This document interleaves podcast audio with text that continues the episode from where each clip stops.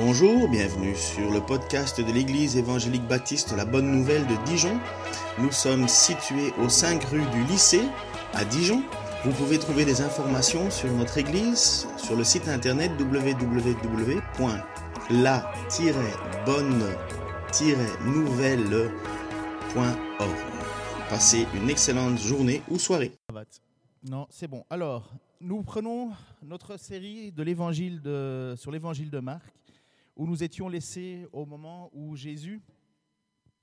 Attendez, parce que je reçois des messages pour me dire si ça marche. Pas de son. Voilà, merci. J'espère que c'est réglé. Nous reprenons notre série sur l'évangile de Marc, où nous étions laissés au moment où Jésus s'indignait que les apôtres refusaient à des parents de laisser s'approcher des petits-enfants pour que Jésus les bénisse. Et Jésus déclara cette phrase. Il dit, Vraiment, je vous l'assure, celui qui ne reçoit pas le royaume de Dieu comme un petit enfant n'y entrera pas.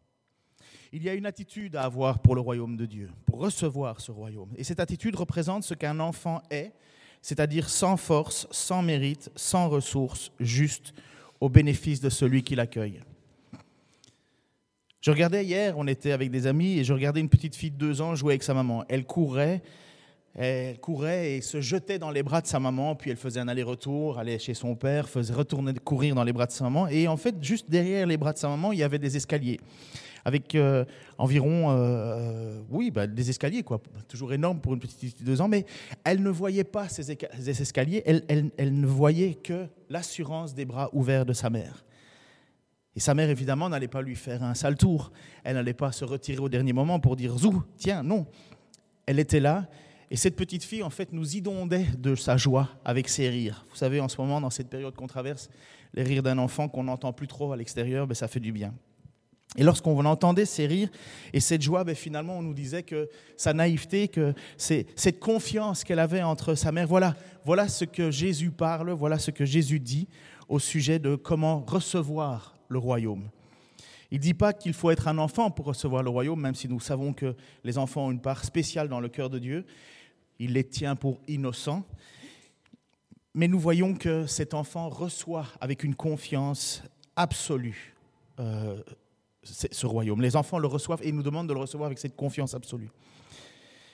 Et puis, voilà qu'on continue notre histoire avec Jésus. Donc, il vient de passer ce moment avec ses apôtres, avec euh, cette indignation que les apôtres ne laissent pas venir à lui les petits-enfants.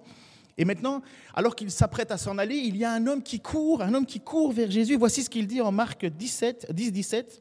Comme il partait, un homme accourut, se jeta à ses genoux euh, devant lui et lui demanda, Bon maître, que dois-je faire pour obtenir la vie éternelle Bon maître, que dois-je faire pour avoir la vie éternelle? Qu'est-ce que j'aimerais bien que des gens courent comme ça devant moi pour me poser la question si oui ou non, comment faut-il pour avoir le salut? C'est n'importe quel chrétien rêverait de ça, et encore en plus un pasteur évidemment. Un homme, mais pas n'importe quel homme, un jeune homme. Le texte nous dit même très riche, profondément riche, si nous lisons euh, le grec. Luc précise même que c'est un notable. La traduction du mot chef, c'est peut être pris comme prince, un chef, un meneur, euh, un magistrat, peut-être même un responsable des prêtres. Aujourd'hui, nous dirions un homme de bonne famille, un homme bien né. Évidemment, les apôtres ne semblent pas vouloir l'arrêter, lui. Il est plutôt le genre de personnage que l'on voit passer à travers les files d'attente pour être reçu par le maître d'hôtel, puisqu'il est un VIP, une very important person, un personnage véritablement important. Mais lui, au contraire, il se jette à genoux devant Jésus. On est même étonné de son attitude, de se jeter devant Jésus.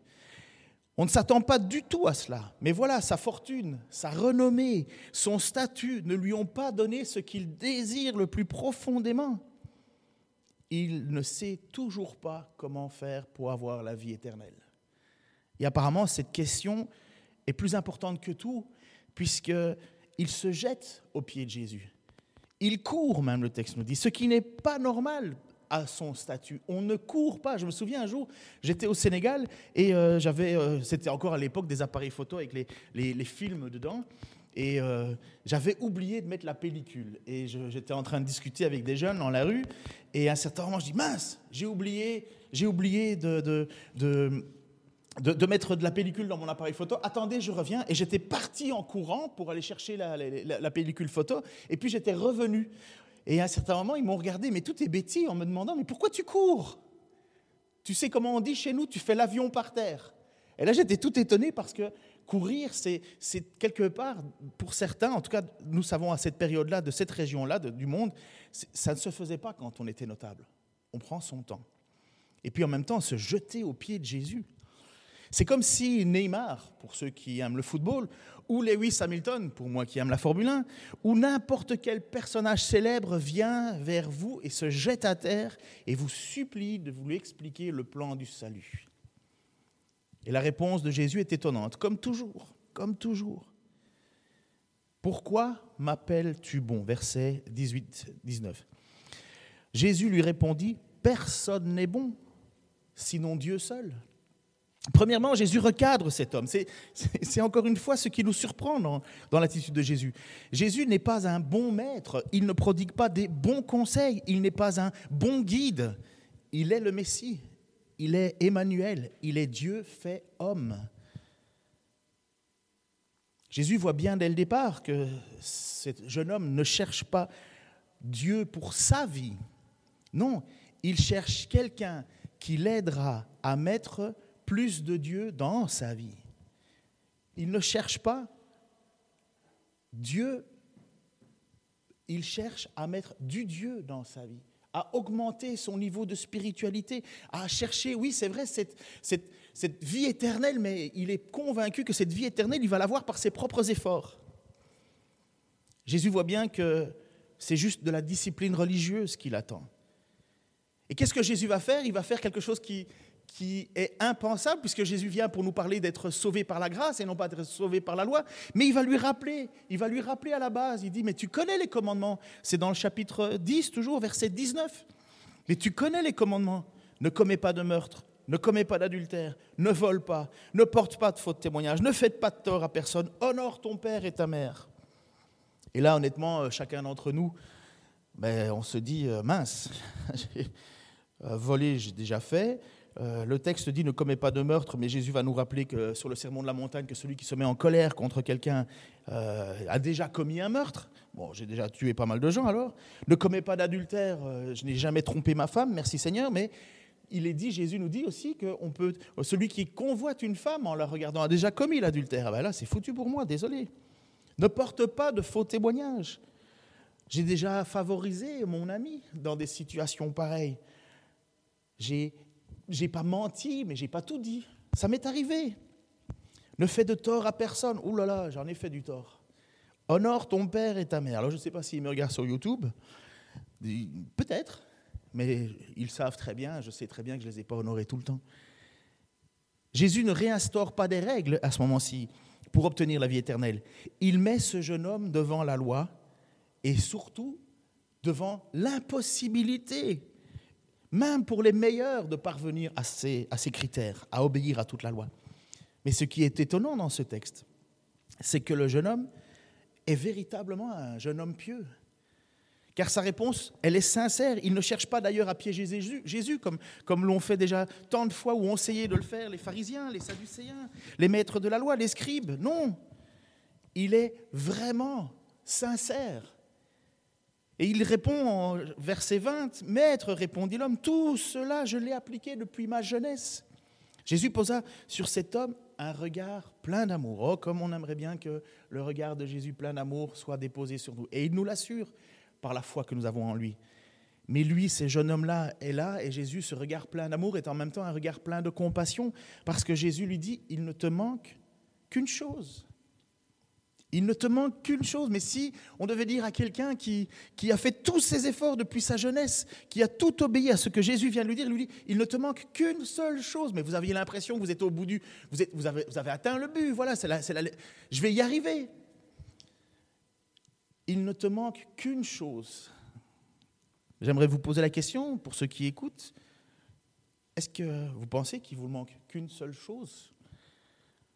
Une seule chose pour atteindre ce que ce jeune homme attend, la vie éternelle. Maître, dis-moi ce qu'il faut faire pour avoir la vie éternelle. C'est ça la question. Il se jette à terre, cet homme-là. À quel point cette question est importante. Et voilà la question, la réponse de Jésus. Jésus va mettre le doigt sur le plus grand problème de cet homme, et pas seulement de cet homme, de nous tous. Il va lui dire, va, vends tout ce que tu possèdes, donne le produit de la vente aux pauvres, et tu auras un capital au ciel, puis viens et suis-moi. En entendant ces paroles, l'homme s'assombrit et s'en alla tout triste, car il était très riche. Suis-moi, sans rien d'autre que moi. Tout ce que tu as, donne-le aux pauvres, ce qui a toujours été une bonne façon de vivre sa vie devant Dieu. Mais ces paroles, cette idée de tout perdre, de tout donner, de ne plus avoir ce qui fait de lui un homme respectable, de ne plus avoir ce qui fait de lui un homme honorable, de, faire de lui un homme puissant, de faire de lui un homme qui, qui a des passe-droits, pour lui, impossible de renoncer à tout cela.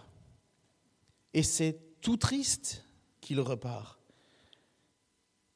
Je, voudrais, j'aurais voulu être là et, en même temps, quand cet homme posait la question à Jésus, mais dit, que faut-il faire pour avoir la vie éternelle? J'aurais tellement envie d'avoir une réponse simple. Va brûler des cierges, monte l'Everest, euh, donne, donne tout ton argent. Mais ce n'est pas juste donne tout ton argent. Vends tout, donne le fruit aux pauvres, le fruit de, de ta vente aux pauvres, et puis suis-moi, viens et suis-moi. Cette idée de tout abandonner, cette idée de tout perdre. Jésus n'a pas tort quand il dit que pour les riches c'est difficile. Pour un pauvre, tout perdre, que peut-il perdre vraiment? Qu'est-ce qui le retient?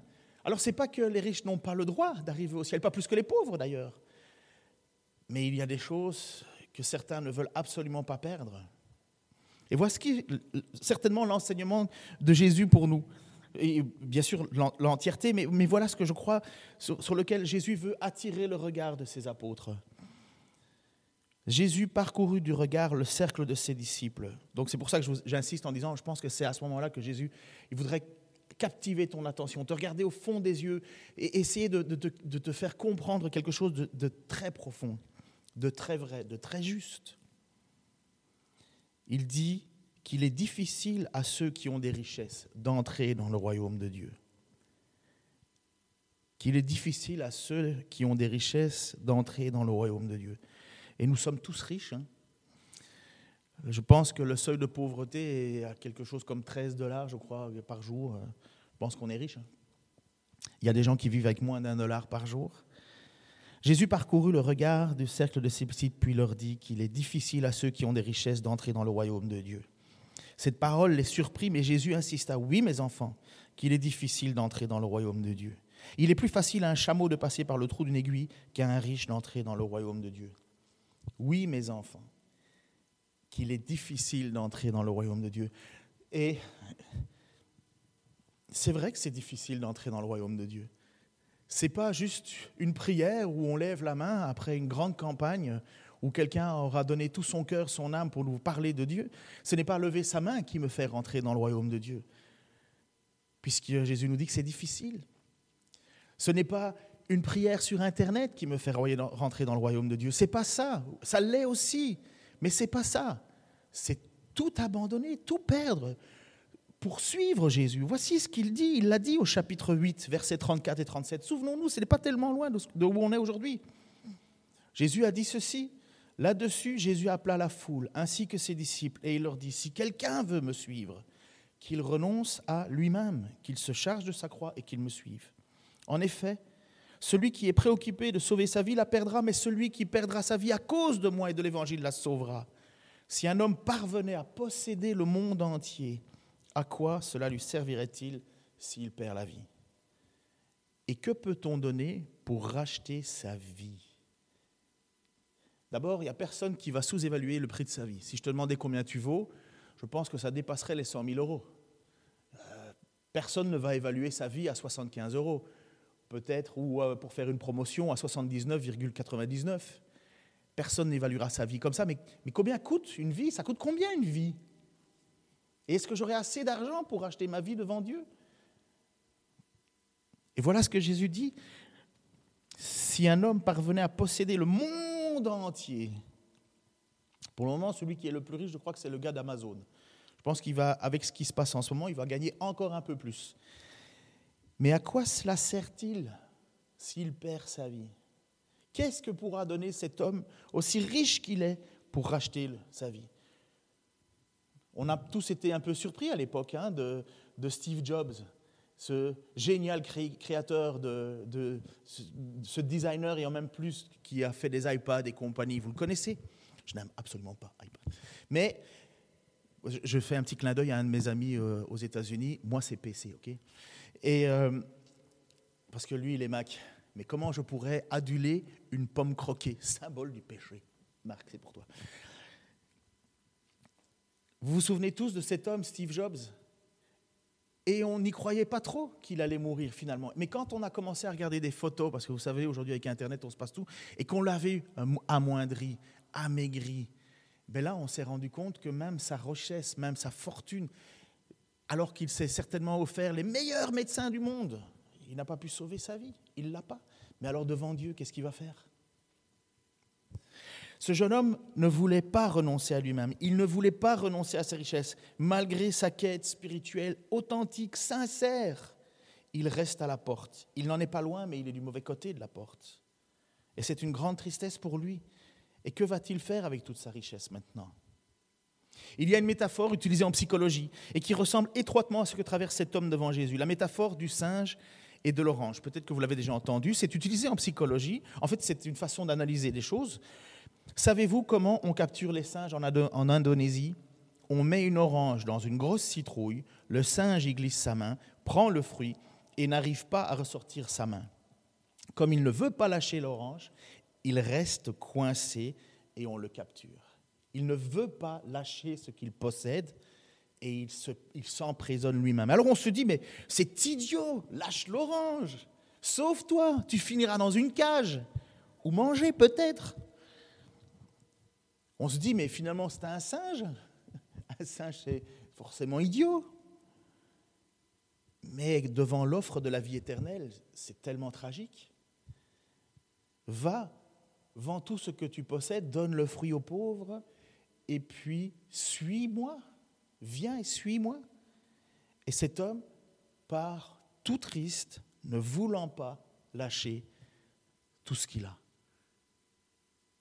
Et sa quête, sa, question primordiale, avoir la vie éternelle, eh bien, il la laisse passer. Il préfère le temps présent. Comment se fait-il qu'un homme comme lui. Lui qui est pieux depuis toute sa jeunesse, il a toujours mis, il a toujours obéi aux règles. Euh, Jésus ne, fait, ne, le contredit pas.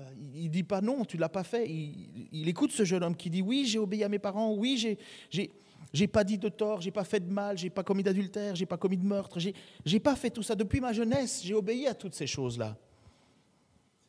Et j'imagine que cet homme qui lui se jette aux pieds de Jésus, ça a dû étonner tout le monde, déjà qu'il le fasse. Et puis voilà ce que dit le chapitre 10, versets 26 et 27. Les disciples furent encore plus étonnés et se demandaient entre eux, mais qui alors, mais alors, pardon, qui peut être sauvé? Jésus les regarda et il dit aux hommes, c'est impossible, mais non à Dieu, car tout est possible à Dieu.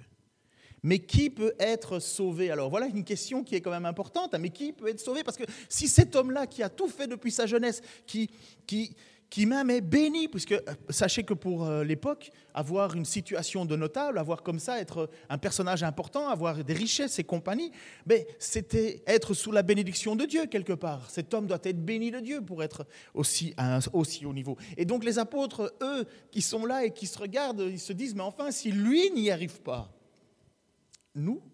Alors, mais qui peut être sauvé? Si lui n'y arrive pas, qui peut être sauvé? La réponse de Jésus est simple, impossible aux hommes, mais non à Dieu. Remettez ça en perspective maintenant avec ce qu'on avait dit en introduction, où Jésus a expliqué comment recevoir ce royaume de Dieu. En Marc chapitre 10, verset 15, Vraiment, je vous l'assure, celui qui ne reçoit pas le royaume de Dieu comme un petit enfant n'y entrera pas. Celui qui ne reçoit pas le royaume de Dieu comme un petit enfant, et moi j'ai mis en note, peut le faire, il n'y entre personne n'y rentrera. Et voilà toute la grande différence. Voilà exactement comment Dieu nous attend. Il faut que je sois tout pour toi. Il faut que je sois la seule et l'unique solution. Il faut que tu me secours, comme j'ai expliqué cette mère qui, qui, qui, qui rattrape son enfant avant qu'il se jette dans les escaliers. L'enfant rigole, mais, mais toute la force ne vient pas de cet enfant, toute la force vient de ses, bras qui l'accueillent. Eh c'est exactement ce que Jésus dit, le seul moyen d'être sauvé, le seul moyen, c'est de faire confiance. On ne peut pas se présenter devant Dieu en disant j'ai fait ceci, j'ai fait cela, c'est impossible on n'atteindra jamais les standards de Dieu. Qui peut dire qu'il aime Dieu de tout son cœur, de toute sa force, de toute sa pensée tout le temps? C'est impossible. Qui peut dire qu'il n'a jamais eu, qu'il ne s'est jamais prosterné devant une idole? Personne. On, a tous fait des choses. On a, on a pris le nom de Dieu en vain combien de fois? Le problème, c'est que si on veut obéir à la loi, il faut obéir à la loi complètement. Et si on n'obéit pas à la loi, on est pécheur. Être pécheur, ça veut dire désobéir à la loi de Dieu. Et donc pratiquement, en fait, la loi, comme l'apôtre Paul va nous le dire, la loi, en fait, elle met simplement une chose en avant. On n'y arrive pas. La loi, elle est là pour mettre en avant qu'on est pécheur. Ça veut dire qu'on est séparé de Dieu, on est, loin de lui. Et le seul moyen de pouvoir être sauvé de cette loi, c'est que Dieu lui-même accomplisse sa loi. Et cette loi, elle est divine. Il n'y a que des êtres parfaits qui peuvent accomplir cette loi. Et le seul qui est venu sur terre et qui a accompli cette loi parfaitement, c'est Jésus-Christ. Mais qu'est-ce qu'il a fait en retour? Il a offert sa vie pour nous. Il a dit, je donne ma vie. On ne me la prend pas, je la donne. Ésaïe 53 va le dire clairement que on, le croyait, on croyait que c'était une malédiction qui était tombée sur lui, mais en fait c'est la faute de son peuple qui est tombée sur lui. Et par, et par sa mort, et sa résurrection, nous avons la vie éternelle. Mais qu'est-ce que je peux faire pour ça me débattre? Non, le croire. Le croire, le désirer absolu, plus que tout. Ce n'est pas un add-on dans ma vie, ce n'est pas un complément que je mets dans ma vie, c'est ma vie. Comme l'apôtre Paul dira après, lui qui a été un, persécuteur de l'Église, il, a dit il a dit, après ça, il a dit, ce n'est plus moi qui vis, c'est Christ qui vit en moi. Et eh bien voilà ce que c'est que de vouloir chercher la vie éternelle. Et ce jeune homme riche, ben, il est passé à côté. Parce qu'il pensait qu'il fallait faire quelque chose de plus. Ne rien changer à sa vie, mais faire un peu plus. Faire un peu plus. Et puis Pierre va poser cette question, puisque Pierre, lui, euh, il se dit, mais bon sang, moi je suis sans instruction. Les textes bibliques nous disent que l'apôtre Pierre et Jean étaient sans instruction. Et il gagne sa vie simplement en allant pêcher des poissons, Pierre. Face à ce notable, il n'est est pas grand-chose, l'apôtre Pierre. Et il va poser cette question alors en disant, mais à Jésus, verset 28, alors Pierre demanda, et nous Nous avons tout quitté pour te suivre. Et honnêtement, j'imagine cette situation où l'apôtre Pierre devait être, mais à la fois dans l'attente de la réponse et en même temps découragé et un petit peu en suspens en disant, mais enfin, ça fait trois ans qu'on le suit, et finalement, est-ce que ça aura servi à quelque chose, tout ça? Nous qui avons tout quitté pour te suivre, est-ce que ça valait la peine finalement? Parce que si lui n'arrive même pas à rentrer au ciel, eh ben nous, ben nous alors? Et voilà la réponse de Jésus. Et quand Jésus répond cela, il dit vraiment, je vous l'assure. Alors, quand Jésus dit vraiment, je vous l'assure, bien que toutes ces paroles soient inspirées, il est Dieu lui-même, il est Dieu fait homme, mais quand il dit vraiment, je vous l'assure, il est en train de vouloir rassurer profondément l'apôtre Pierre, comme il essaye en train de, te rassurer certainement toi aussi, en te demandant, mais finalement, est-ce que je l'ai, cette vie éternelle? Et mon ami, ou mes amis, si... hier soir, j'étais dans mon lit et j'avais un peu mal partout et compagnie, je me suis dit, mince, je l'ai chopé, ce virus. Et je me posais la question, mais est-ce que je serai, oui ou non, tranquille à savoir si je meurs? Finalement, enfin, mourir, plein de gens vont dire, ouais, j'ai pas peur de mourir. On a toujours peur de la façon dont on va mourir.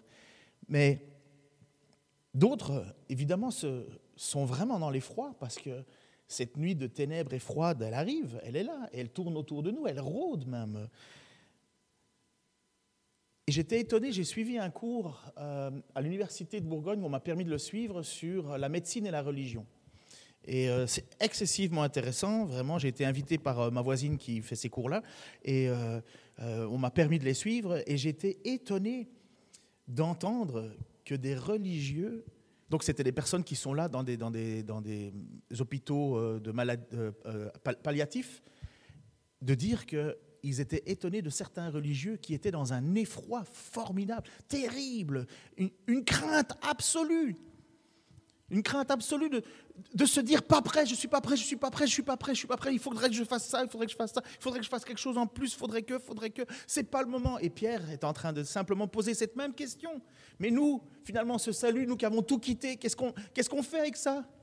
Et voici ce que Jésus va leur répondre, non seulement pour aujourd'hui, puisqu'ils ont tout perdu, mais en même temps pour demain. Vraiment, je vous l'assure, si quelqu'un quitte à cause de moi et de l'Évangile sa maison, ses frères, ses sœurs, sa mère, son père, ses enfants ou ses terres, il recevra cent fois plus dès à présent. Des maisons, des frères, des sœurs, des mères, des enfants, des terres, avec des persécutions. Et dans le monde à venir, la vie éternelle mais beaucoup qui sont maintenant les premiers seront les derniers, et beaucoup qui sont maintenant les derniers seront les premiers. Je n'ai pas, je n'ai pas qu'une sœur aujourd'hui. J'ai une sœur de sang, mais j'ai des millions de sœurs. J'ai pas de frères dans la vie, j'ai pas de frères. Je veux dire pas de frères euh, de sang, mais dans la pratique, j'ai des millions de frères. Je n'ai pas de maison, même j'habite ici dans un magnifique bâtiment, mais ce n'est pas à moi. Je suis propriétaire de rien du tout. Et pourtant, j'ai autant de portes qui s'ouvrent devant moi au nom de Jésus. J'ai reçu bien plus que ce que je n'ai jamais pu avoir. Et il y aura des persécutions. Ça va avec? Mais surtout, surtout, j'ai reçu, et vous avez reçu, si vous avez placé votre foi en Jésus-Christ. Comme Jésus l'a dit, recevoir Jésus-Christ comme un petit enfant peut le faire. Recevoir le royaume de Dieu comme un petit enfant peut le faire. Vous avez reçu ce que cet homme pieux, riche, n'est pas capable d'arriver, n'a pas réussi à atteindre. Il n'est pas aussi important qu'il était, aussi célèbre qu'il était, aussi dévoué, aussi pieux qu'il était. Il n'a pas été capable de recevoir cette vie éternelle parce qu'il n'était pas capable de tout perdre pour l'avoir. Et le titre de mon message, c'était simplement Tout ou rien. Dieu ne se contente pas d'être un hobby dans ta vie. Quand vous devez caser des cases dans, pour un, pour, ou, remplir euh, euh, dans votre curriculum vitae quelles sont vos passions, si vous marquez passion ou, ou euh, passe-temps ou temps libre chrétien, ça ne marche pas. Ça marche pas, c'est pas, dans, pas dans le temps libre, c'est presque dans notre nom de famille qu'on devrait l'écrire. C'est ce que nous sommes. Et oui, je peux le dire sans, vraiment me vanter de quoi que ce soit, parce que ce que j'ai, je ne l'ai pas mérité, ce n'est pas le fruit de, de mon travail ou quoi que ce soit, j'ai simplement accepté. Mais il y a une chose que j'ai que cet homme riche n'a pas, j'ai la vie éternelle. Je ne la mérite pas, mais je l'ai. Je n'ai pas fait des efforts pour ça. J'ai reconnu que j'étais pécheur. J'ai reconnu que j'avais besoin de Dieu. J'ai reconnu que j'avais besoin que quelqu'un paye la dette de, mes fautes parce que je, pouvais. Si Dieu comptait mes fautes, mais pouf, ça serait jamais fini. Mais j'ai ce que cet homme aussi important pouvait chercher, pouvait être. Il l'a pas, et moi je l'ai. Je l'ai cette vie éternelle. Et si tu as placé ta foi en Jésus-Christ, et si Jésus-Christ est ton Seigneur et ton Sauveur, si tu déclares de ta bouche que Jésus est ton Seigneur, et si tu déclares, et si tu crois dans ton cœur que Dieu l'a ressuscité d'entre les morts, mais tu es sauvé, veut dire l'apôtre Paul. Mais après ça, c'est pas simplement une petite déclaration, lever une main, c'est dire, voilà, moi, ma vie d'autrefois, c'est fini ma vie d'autrefois, elle est enterrée avec Christ, mais je suis ressuscité avec lui. On est ressuscité avec pour une nouvelle vie. On est des, je suis déjà ressuscité, c'est bizarre, je m'attendais à autre chose, mais je suis déjà ressuscité, mais c'est le déjà et le pas encore. Et voilà pourquoi je sais une certaine, si jamais je devais mourir, je sais qui m'accompagnera lorsque je fermerai les yeux et je sais qui m'accueillera lorsque je les réouvrirai de l'autre côté. Cet homme riche, il ne savait pas comment faire pour avoir cette vie éternelle. Aujourd'hui, tu peux être euh, certainement le dernier. Tu as peut-être tout perdu à cause de l'évangile. Tu peut-être. Euh, mais le jour où Jésus reviendra, tu feras partie de ceux qui recevront la couronne de gloire. Comme dit Paul, tu auras, et j'espère que tu le feras, combattu le bon combat. Tu auras gardé la foi. Et tu seras récompensé. Déjà, dans ce monde-ci, tu as une famille que tu n'avais même pas imaginé avoir. Et de l'autre côté, tu as une vie éternelle que tu n'aurais jamais pu mériter recevoir. Seigneur, je te remercie pour ta grâce envers nous. Je te remercie pour ton amour. Je te remercie pour ta compassion. Je te remercie pour ces vérités que tu nous dis, Seigneur. Je te remercie pour ta parole qui est une lampe à nos pieds, une lumière sur notre sentier. Je te prie, Seigneur, qu'à travers ce message, il y ait des personnes qui, qui ne te connaissent pas et qui te cherchent désespérément puissent entendre et comprendre ce que c'est que de recevoir le royaume. Seigneur, je te remercie pour cet exemple de ce jeune homme riche. Et Seigneur, je suis triste qu'il s'en alla tout triste, alors que tu lui as dit, il ne te manque pas grand-chose. Tu lui as dit, Seigneur, je te prie pour ceux qui, qui essayent de se débattre, Seigneur, qui pensent qu'ils sont les bien-nés, qui pensent qu'ils sont de bonnes familles, qui pensent qu'ils ont tout parce qu'ils ont la bonne religion, les bonnes pratiques. Seigneur, tout ça pour toi, ça ne sert à rien. C'est une bonne chose dans la vie. C'est un plus, mais ce n'est pas ce qui nous donne la vie éternelle.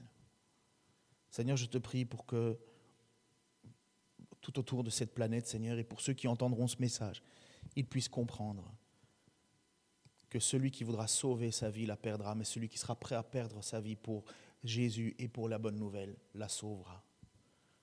Seigneur, ancre ces paroles dans nos âmes, dans nos cœurs, et rappelle aux frères et sœurs qui sont peut-être persécutés en ce moment, qu'ils ont quelque chose qu'ils n'auraient jamais pu mériter.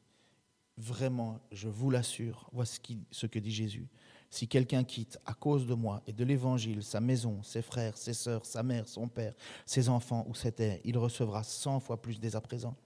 Des maisons, des frères, des sœurs, des mères, des enfants, des terres, avec des persécutions, et dans le monde à venir, la vie éternelle. Merci Seigneur pour ce cadeau. Au nom de Jésus-Christ.